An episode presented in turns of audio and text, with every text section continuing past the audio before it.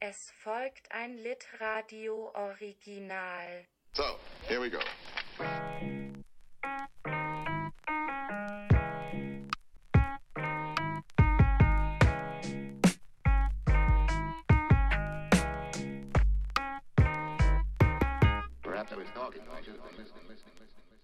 Ja, hallo und herzlich willkommen zu Folge 23 von Komm Schatz, wir lesen ein Buch. Wir haben bis Seite 1111 gelesen.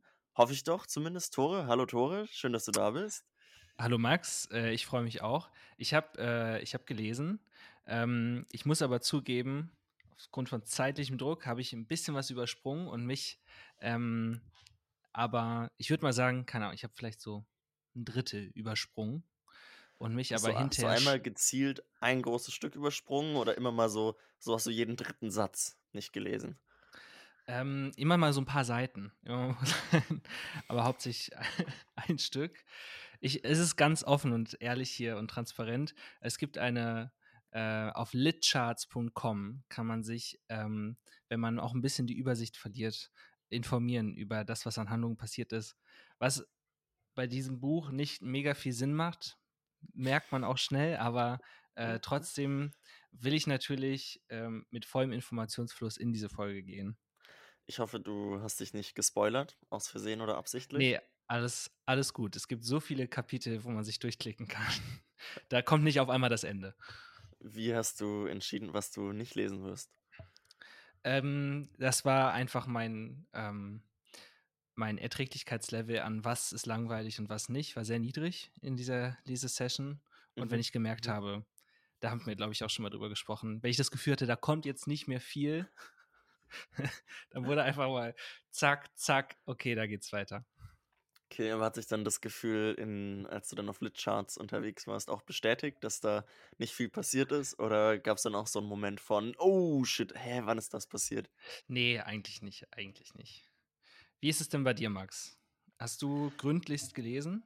Äh, selbst, selbstverständlich habe ich, hab ich gründlichst gelesen, äh, aber ich muss jetzt auch mal hier offen mit den, offen und ehrlich mit den Mhm. Produktionsbedingungen umgehen. Wir wollten ja eigentlich schon letzte Woche recorden. An dieser Stelle ein, ein dickes Sorry an all diejenigen, die jetzt seit einer Woche auf diese Folge warten und Mhm. äh, die letzten sieben Tage ganz lost und verwirrt verbracht haben und gar nicht wussten, wie, wie sollen sie jetzt zu dem aktuellen Leseabschnitt stehen. Der wurde jetzt nicht für sie eingeordnet. Es, Nee. es tut uns leid, wir Wie Randy Lenz nach.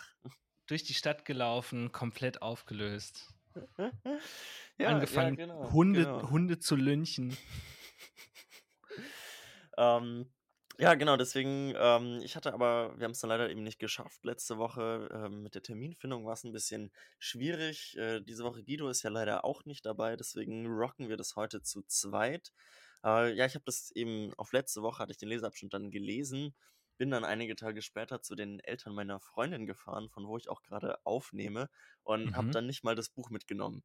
Also Mhm. ich äh, habe jetzt nur noch meine Erinnerungen an das, was ich eigentlich letzte Woche dazugeben wollte und ein paar Notizen, die ich jetzt, sage ich mal, eine Woche später höchstens noch als kryptisch bezeichnen würde. Und äh, ja, das sind aber doch die besten Grundvoraussetzungen, um hier eine 1A-Podcast-Folge zu machen.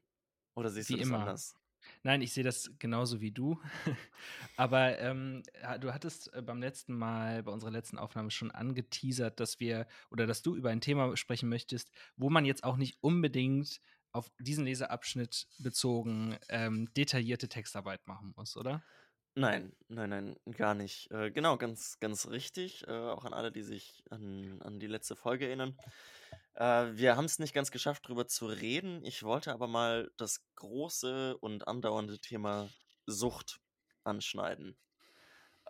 Oder den, ich sag mal, einen, einen erweiterten Suchtbegriff vielleicht, weil ich habe nochmal so rückblickend ein bisschen nachgedacht über das, was uns bisher so erzählt wurde, was wir bisher gelesen haben, worüber wir auch schon gesprochen haben, wie die Figuren so sind und Mhm. äh, habe folgende These aufgestellt. Und zwar, dass es eigentlich, äh, und da möchte ich jetzt Mario ganz bewusst ausklammern, ähm, auch darüber haben wir letzte Woche gesprochen, dass er da eine ganz andere Stellung genießt, aber außerhalb von Mario möchte ich die These aufstellen, dass es eigentlich nur drei Modi gibt und die sind süchtig, neurotisch oder fanatisch. Also mit anderen Worten ist also alle Oh. drei extrem zwanghafte äh, Verhaltensweisen. Viele Leute sind auch äh, süchtig, neurotisch und fanatisch. Ja. Ähm, aber also eine Figur, die keines, keine dieser drei, äh, auf die keine dieser drei Attribute zutrifft, ist, glaube ich, sehr, sehr rar. Ähm, das können wir jetzt natürlich aber gerne äh, gleich nochmal diskutieren, falls dir da äh, Beispiele einfallen, die das irgendwie unterlaufen. Okay. Ähm, ja, und da dachte ich mir, das muss man sich doch mal angucken. Da, Ich oder also Bock. muss man, weil, weiß ich nicht, ob man muss, auch, auch das können wir diskutieren. Und äh, ich dachte vielleicht, um sich dem auch so ein bisschen spielerisch zu nähern, in ganz groben Anführungszeichen, ähm, vielleicht lohnt sich ja mal eine, eine hermeneutische Perspektive. Mhm. Also einfach mal sich zu fragen, okay, äh, wie, wie kann man das, wie kann man das deuten? Welche, welche Meta, äh, welche, welche, welche Meta-Aussage steckt da drin? Was möchte uns Wallace über die Welt erklären, damit, dass seine Figuren nur in diesen Modi existieren?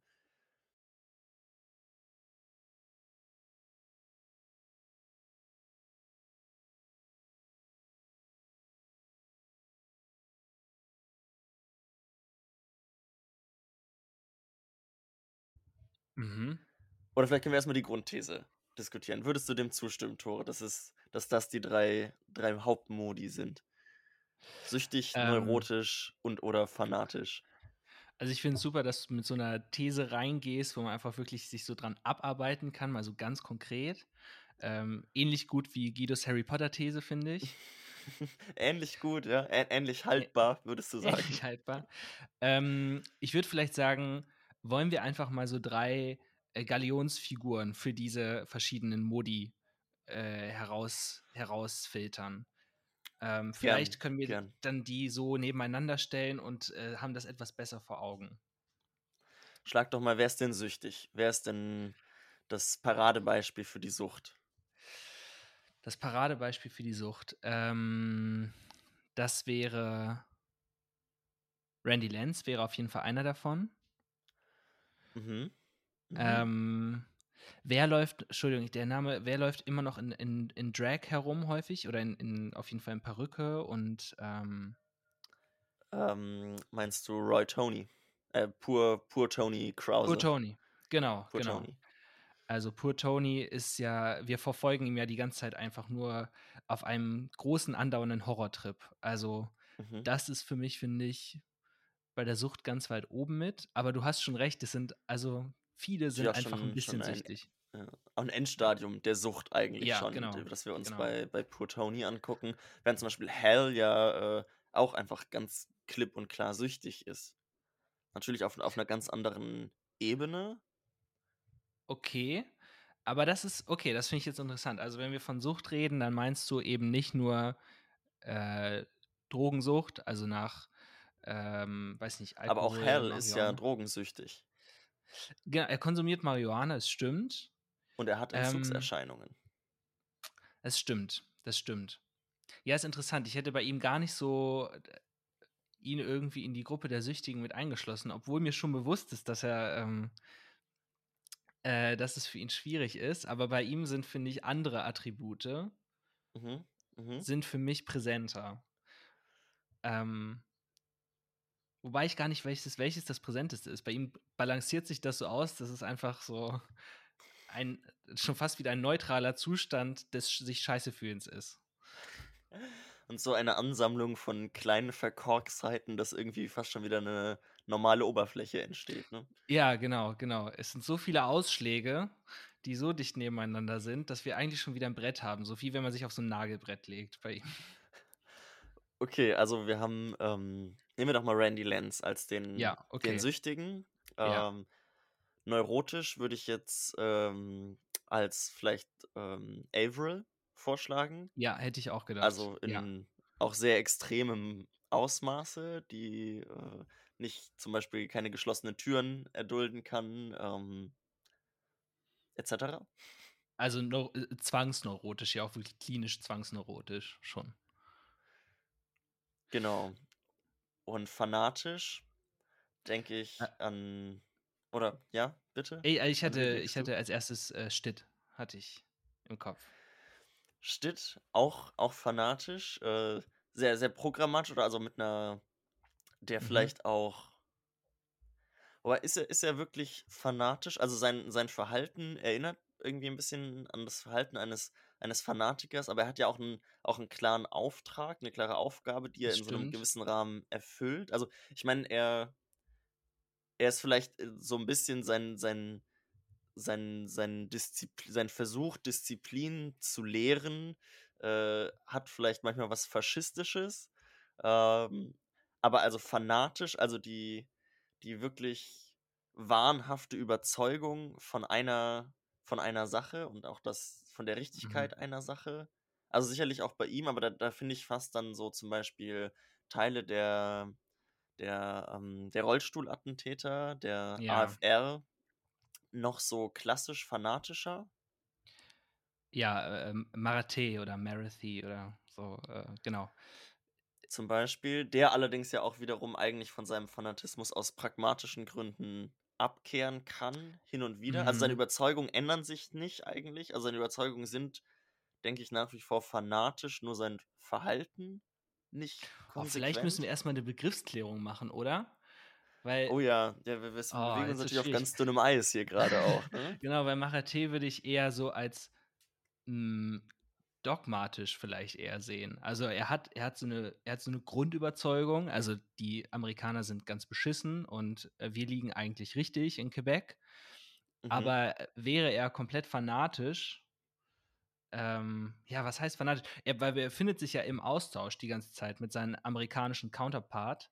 Und die haben ja auch ein Gespräch, was hin und zurück geht. Also es ist ja irgendwo auch ein Austausch, auch wenn sich die Positionen wahrscheinlich nicht grundlegend ändern. Aber so ein krasser Fanatiker wäre vielleicht überhaupt nicht zum Gespräch in der Lage, oder?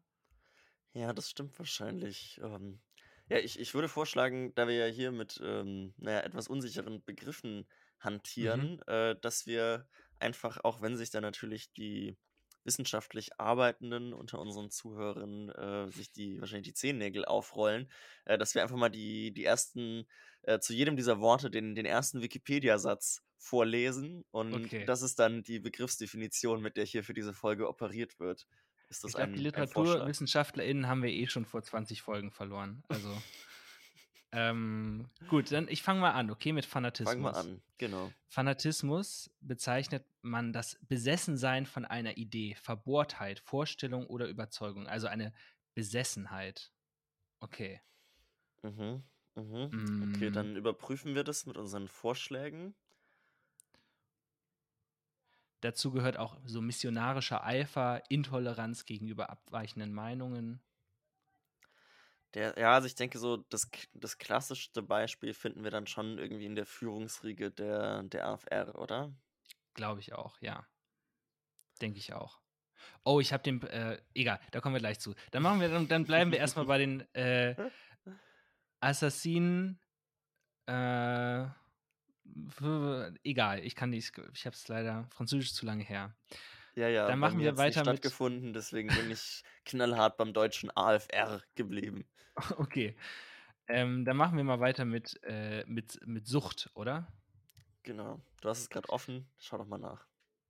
Ähm, auf Wikipedia finden wir Abhängigkeit, genannt auch Sucht, bezeichnet das unabweisbare Verlangen nach einem bestimmten Erlebniszustand. Diesem Verlangen werden die Kräfte des Verstandes untergeordnet. Es können die freie Entfaltung einer Persönlichkeit und die sozialen Chancen eines Individuums beeinträchtigt werden. Okay. Also das unabweisbare Verlangen, was mich als Person auch ändert. Mhm. Oder ändern kann, Ja, zumindest.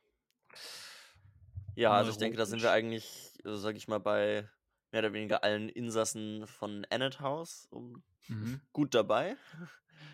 Und ich würde sagen, bei vielen anderen außen herum auch. Bei den ETA-Lern ist es. ist jetzt die Frage, ne? Was, ab wann ist man, ist man süchtig? Wie, wie zwanghaft muss das Sporttreiben zum Beispiel sein oder das, der Wille, ein bestimmtes Ziel zu erreichen, um da irgendwie eine Sucht zu attestieren? Mhm. Wenn wir, wenn man, also wirklich dünnes Eis, weil ich kenne mich medizinisch und psychologisch nicht mit, mit Sucht als Phänomen aus. aber wenn wir vielleicht mal so daran herangehen, dass Sucht ja auch etwas damit zu tun hat, ähm, sich äh, eine Fluchtbewegung ist vor Leid, vor Realität, ähm, vor dem, was sonst da noch ist und kommt, Mhm. ähm, dann würde man ja vielleicht bei den ETAlern schon sagen, ähm, ist dieses Ganze, sich zum Tennisprofi zu machen und dieses Programm da zu untergehen, diese fast schon Gehirnwäsche, ähm, ist ja auch eine Flucht vor dem, was sonst kommt. Also äh, ähm, sie haben ja auch ganz große Angst davor und Harry auch ganz große Angst davor, was passiert denn eigentlich, wenn ich hier raus bin?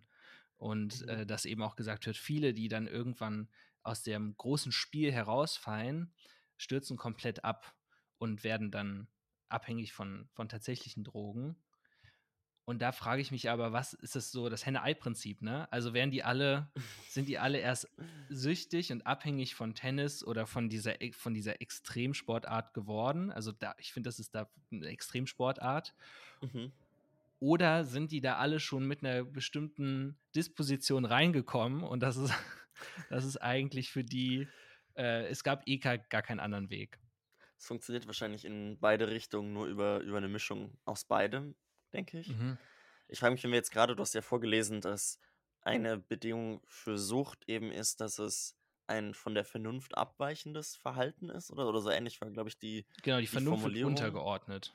Die Vernunft wird untergeordnet. Und dann ist jetzt natürlich immer die Frage, ne, was, was für eine, also Vernunft ist ja auch nicht objektiv, sondern auch immer subjektiv. Und wenn mein Ziel ist, ist eben Tennisprofi zu werden, dann ist es natürlich eine sehr, sehr vernünftige Entscheidung, ähm, an der äh, Elite-Tennis-Akademie alles zu geben, was ich geben kann, mich den gegebenen Autoritäten irgendwie unterzuordnen und äh, ja, mich, mich rund zu schleifen, bis es halt funktioniert. Mhm. Das Andererseits, wenn ist, ich einen gesunden Körper und eine gesunde Psyche irgendwie beibehalten möchte und nicht mit 30 ein ausgebranntes Frack sein will, ist es vielleicht nicht so vernünftig. das stimmt. Hm, tja, woran misst man die Vernunft? Oh Gott, wir sind hier mit ganz großen philosophischen Fragen. Also wir können uns hier nur verrennen. Aber, Aber, das ist ja auch mal in Ordnung. Oder immer das ist auch in eigentlich. Ordnung. Und, und wo wir gerade bei dem Begriff sind, fällt mir auf, dass alle drei Zustände, die du ja beschrieben hast, der neurotische, der fanatische und der süchtige, alles Zustände sind, die die Vernunft unterordnen. Mhm. Also auch die, auch die neurotische Avril weiß natürlich eigentlich theoretisch, dass es Quatsch ist, dass sie keine Türen, also dass sie, dass sie ruhig Türen haben kann. Die Welt geht nicht unter. Ähm, und auch und auch der Fanatismus der ähm, der Assassin, äh, der AFR, ähm, Mhm. Entbehrt natürlich jeglicher Vernunft. Also auch da kannst du wieder sagen, na gut, wenn du die Amerikaner in ihrem elenden Unterhaltungswahn zugrunde gehen lassen willst, ist es schon relativ vernünftig, diese visuelle Massenvernichtungswaffe irgendwie zu verteilen. Äh, aber äh, ja, gehen wir mal von einem Vernunftbegriff aus, der irgendwie auf einem humanitären Weltbild fußt, wo man sagt, möglichst wenig Leid und viel Glück für alle. Das setzen wir jetzt einfach mal so fest. Ja, ich, ich Das setzen wir jetzt auch. einfach mal so fest. Auch wenn das ganz weit von unendlicher Spaß entfernt ist. Äh, ja, ich habe es ja also für mich, wie gesagt, eben unter dem, unter dem zwanghaften Verhalten so ein bisschen zusammengefasst. Also, dass da Mhm. äh, bestimmte Modi erreicht worden sind, wo, sag ich mal, nicht mehr völlig frei, wo die Leute sich nicht mehr völlig frei entscheiden können, diese Dinge zu tun oder eben nicht zu Ja. tun. Ja. Und also ich glaube, das ist in allen drei Modi auf jeden Fall gegeben. Ja. Und achso, aber die, die, ähm, die Neurose, die Neu das neurotische Verhalten haben wir noch nicht geklärt. Das stimmt. Ähm, Was sagt auf. Wikipedia denn dazu? unter Neurose wird seit William Cullen, also seit 1776, eine nervlich bedingte rein funktionelle Erkrankung verstanden. Oh, das weiß ich, Neurosebegriff heute. Es gibt auch unterschiedliche ähm, Der, Neu- der Begriff wird im US-amerikanischen Diagnosesystem DSM-5 weitgehend vermieden. Stattdessen wird im DSM von psychischen Störungen in rein beschreibenden Sinne gesprochen. Max, es ist, macht es nur komplizierter, wenn wir diesen Begriff jetzt googeln, weil es gibt, Okay, okay. es gibt verschiedene Begriffsdefinitionen davon. Okay, ähm, also falls sich jemand ähm, auskennt in, in dem Bereich oder auch in einem der anderen Bereiche, gerne hier äh, HörerInnenbrief, Nachricht, sonst was an uns. Äh, Mhm. sagt uns, was Sache ist und wie ihr das Ganze im Zusammenhang auf die Figuren von Unendlicher Spaß seht. Wir freuen uns und ähm, Mhm. lassen uns gerne belehren. Aber da ihr natürlich gerade nicht hier seid, äh, sondern das erst hört, wenn wir mit unserem Gespräch fertig sind, operieren wir jetzt einfach weiter mit ähm, einer gewissen Schwammigkeit.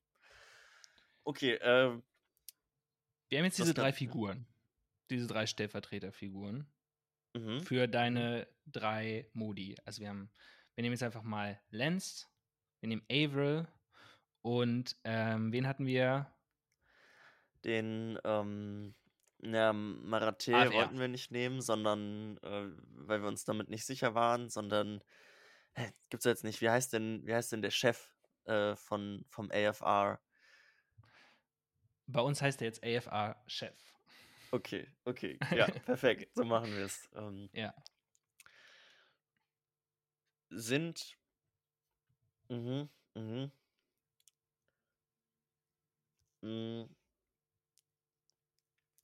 E- Erstmal haben die auf den ersten Blick nichts miteinander gemein, finde ich. Also, eben außer diesem gewissen Vernunft untergrabenden mhm. Fakt, dass sie sich nicht mehr entscheiden können, diesen Weg zu gehen oder nicht zu gehen.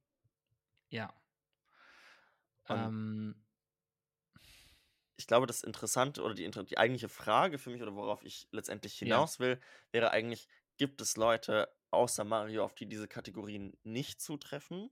Und sind es mehr als nur ganz lose Beispiele? Und falls nicht, also falls diese Kategorien des zwanghaften Verhaltens eigentlich auf fast alle Figuren, die in dieser Erzählung vorkommen, anwendbar sind, was Ja. hat das zu bedeuten? Also es ist ja kein, es ist ja nicht, wir bekommen ja eine, eine große Vielzahl an Figuren zu, zu sehen, zu hören, zu lesen, die aus unterschiedlichen sozialen Verhältnissen kommen, die die unterschiedlichen, unterschiedlichsten Altersgruppen, unterschiedlichsten, unterschiedliche Ethnienzugehörigkeit, Nationalitäten, also alles Mögliche. Und sie alle haben diese Probleme. Und das ist ja kein Zufall mehr. Also entweder hat Wallace ein, ein Bild von wegen, also ein, ein Menschheitsbild, wir sind alle total zwangsgesteuert. Ähm, oder es ist eben, es muss in irgendeiner Form hermeneutisch zu lesen sein. Äh, das, also, keine Ahnung, zum Beispiel als Kommentar auf einen non-existenten freien Willen oder sowas. Äh, Mhm. um jetzt mal ganz tief ins äh, philosophische Kantholz zu, zu kerben. Ähm, da könnte Guido jetzt bestimmt mit seiner Suche nach Hamlet und seinem und dem Totenkopf irgendwas sagen, ne? Ja, Mensch, Guido, ne? Wenn du das dir äh, jetzt bei Gelegenheit vielleicht auch mal anhörst. Pech gehabt. That would be your time to shine. da kann vielleicht schriftlich was nachgereicht werden. Kann am Anfang der nächsten Folge, wenn er hoffentlich wieder dabei ist, dann verlesen werden. Ja. Ja. Ja, das ist, das sind zwei sehr gute Fragen. Ähm, also, ich würde sagen, die eine Figur, die mir gerade einfällt, auf die vielleicht keine dieser Kategorien zutrifft, ist Don Gately. Aber auch er ist ehemals süchtig. Genau. Er ist süchtig, aber er hat es eben geschafft, aus diesem Zustand herauszukommen. Er ist da gar nicht. Er ist quasi, er ist ja recovering. Aber er ist trotzdem Ähm. nicht frei von seiner, von seiner Sucht. Also sein, sein Verhalten, äh, also seine ganzen gesamten Lebensumstände sind immer noch total bezogen auf seine ehemalige Abhängigkeit. Also auch seine, er ist ja Mhm. zwanghaft nüchtern. Er ist, hat zum Beispiel nicht mehr die Freiheit, Drogen zu nehmen, hat nicht mehr die Freiheit, im Krankenhaus Schmerzmittel sich geben zu lassen, einfach aus der Angst heraus wieder in diesen Zustand der noch viel krasseren Unfreiheit zu verfallen. Äh, das stimmt, das stimmt, aber er hat sich den Zustand der Vernunft wiedergeholt. Also er kann, er trifft Entscheidungen, wo er abwägen kann, das hier ist besser als das, was ich davor hatte. Und er Mhm. weiß, welche Schritte er ergreifen muss, um in diesem Zustand zu bleiben, damit es ihm besser geht oder zumindest nicht schlechter. Mhm. Stimmt. Also er ist äh, das mit ihm sagt uns eigentlich Wallace, dass es auch einen Weg aus diesem Zustand herausgeben kann. Zumindest ein, Genau. ein Stück weit vielleicht. Ja. Und jetzt wäre für mich die Frage, wie, wie hat er das genau gemacht? Also was unterscheidet ihn da von allem? Und äh, wie du schon gerade gesagt hast, ist er in seinem Leben sehr unfrei an dem Maß, was er an Entscheidungsspielraum hat. Ne? Also er muss immer noch, er hat ja diesen furchtbaren Job, wo er ähm, diesen furchtbaren Reinigungsjob noch nebenbei und Mhm. er lebt unter sehr strengen Auflagen in diesem Haus und muss die ganze Zeit auf die Leute aufpassen. Dann holt irgendwer kanadische gewalttätige Typen ran und er mu- muss da, stirbt dabei fast und so. Ähm, aber also er lebt eigentlich auch unter, unter sehr vielen Zwängen, aber das sind, aber es sind andere als die, die er vorher hatte. Also dadurch, dass er seine Energie in eine andere Form von, also dass er vielleicht einen Zwang zur Routine macht ähm, und diese die Sucht und die Neurosenhaftigkeit in Richtungen lenkt, die er selbst vorgibt, dass er dadurch eigentlich, wo- wir hatten ja ganz schon oft über diese Rit- Rituali Ritualität, weiß ich. Ri- Riten Äh, Riten, gesprochen. Riten, ja. Genau.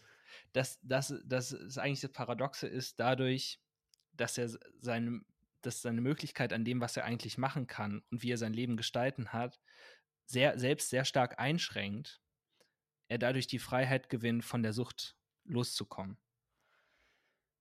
Ja, ja, ja, der, der Einordnung würde ich mich auf jeden Fall anschließen. Und du hast gerade gefragt, was ihn von den anderen unterscheidet. Und Mhm. ich glaube, was, was ihn ganz stark unterscheidet, ist, dass er als einer der wenigen eben in der Lage war, tatsächlich seine Vernunft auch abzugeben. Also wirklich Mhm. eben, also wo ja auch immer die, die Rede von ist bei der, bei der AA und so, also die, die Kontrolle vollständig abzu, abzulegen, zu sagen, ich weiß nicht mehr, was gut und was falsch ist. Ich, ich lasse mich komplett darauf ein, auf dieses Programm, auf das, was ihr mir sagt und äh, ich gestehe mir einfach ein, dass, dass das, was ich denke, keiner objektiven Vernunft mehr entspricht, dass ich einfach ähm, mein, meine eigene Wahrheit, meine eigene Realität nicht mehr zu deuten vermag. Und ich glaube, dieses letzte bisschen Kontrolle, also es wird ja auch beschrieben, welche Probleme die, die Insassen von Ennet House zum Beispiel damit haben. Und also genau das wird ja Ja. die ganze Zeit auch verhandelt.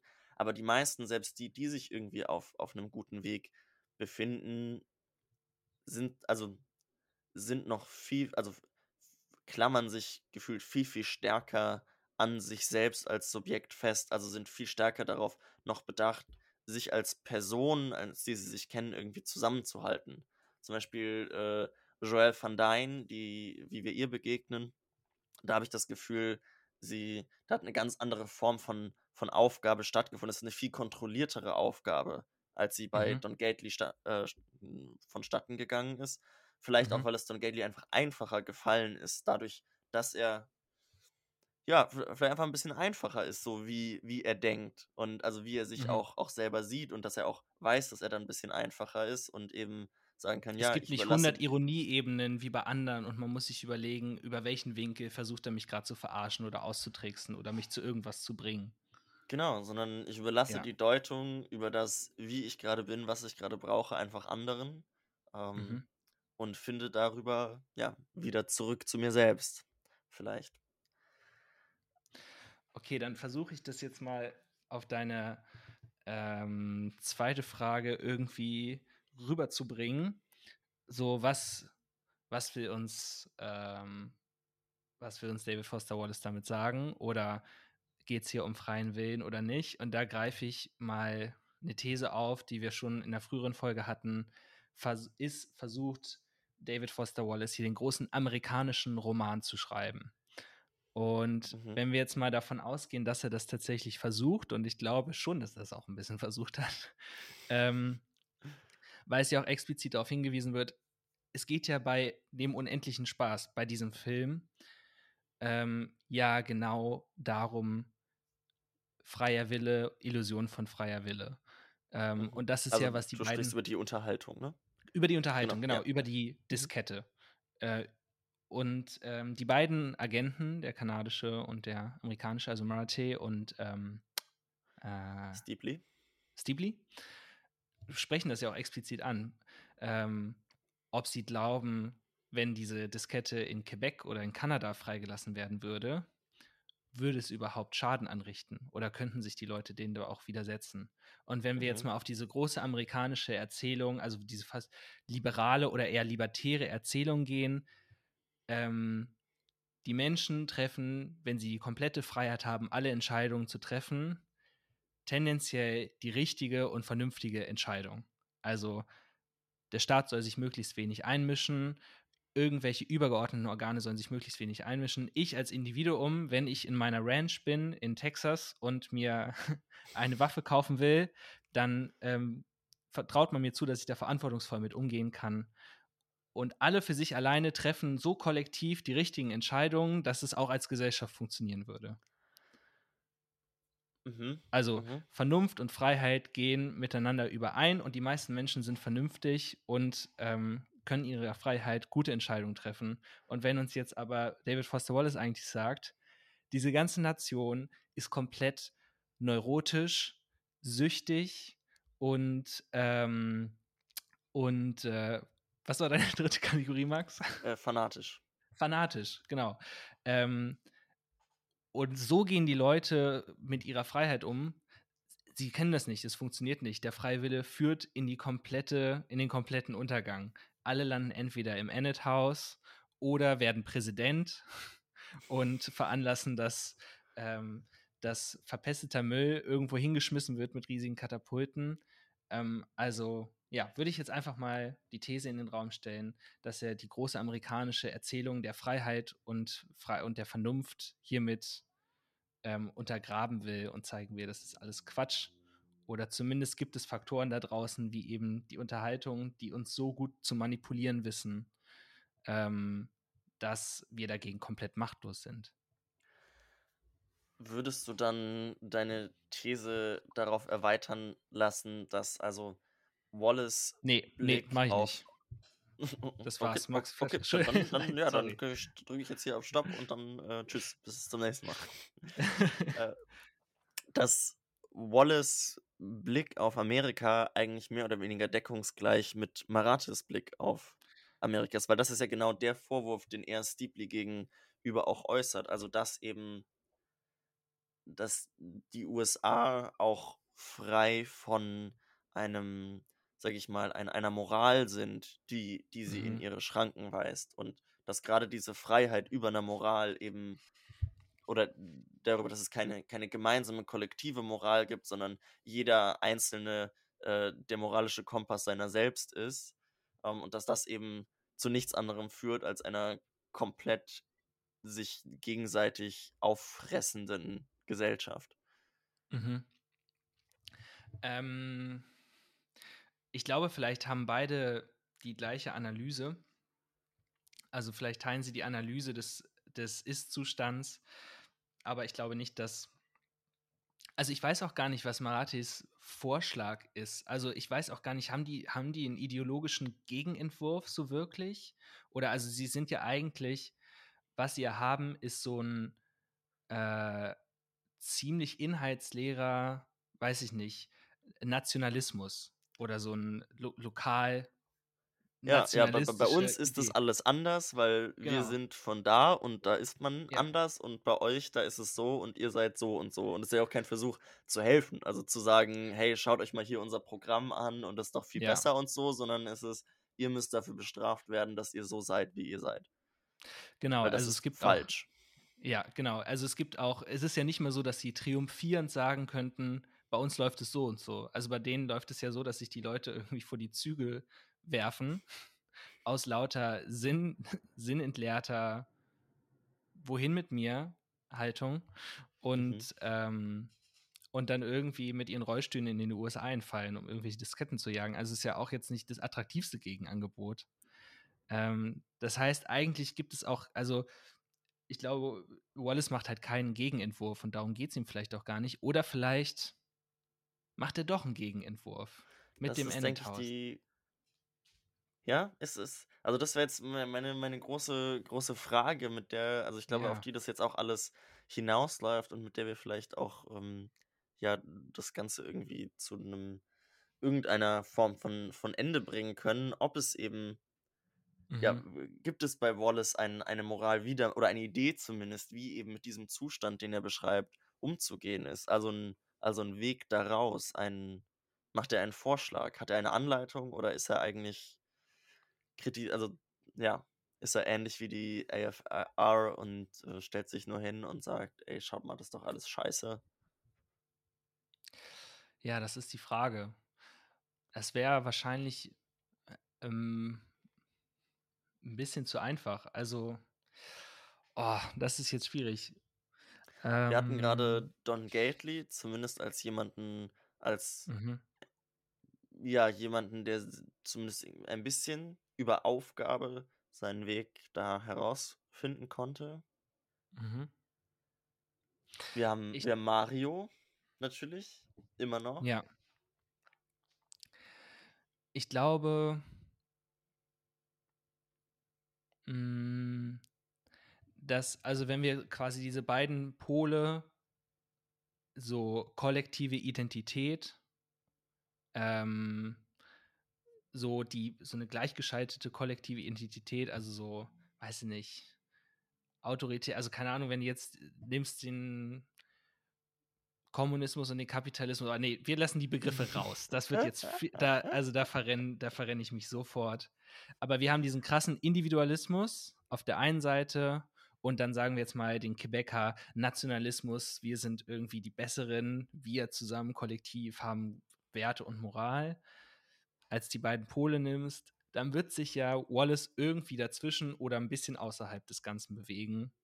Und das findet sich, also wenn wir ins Endethaus gucken, haben diese Leute ja, wenn sie zusammenkommen, also sie kommen quasi als, als individuelle Menschen zusammen, die ein großes Leiden teilen und Mhm. darin aber keine große gemeinsame Identität finden.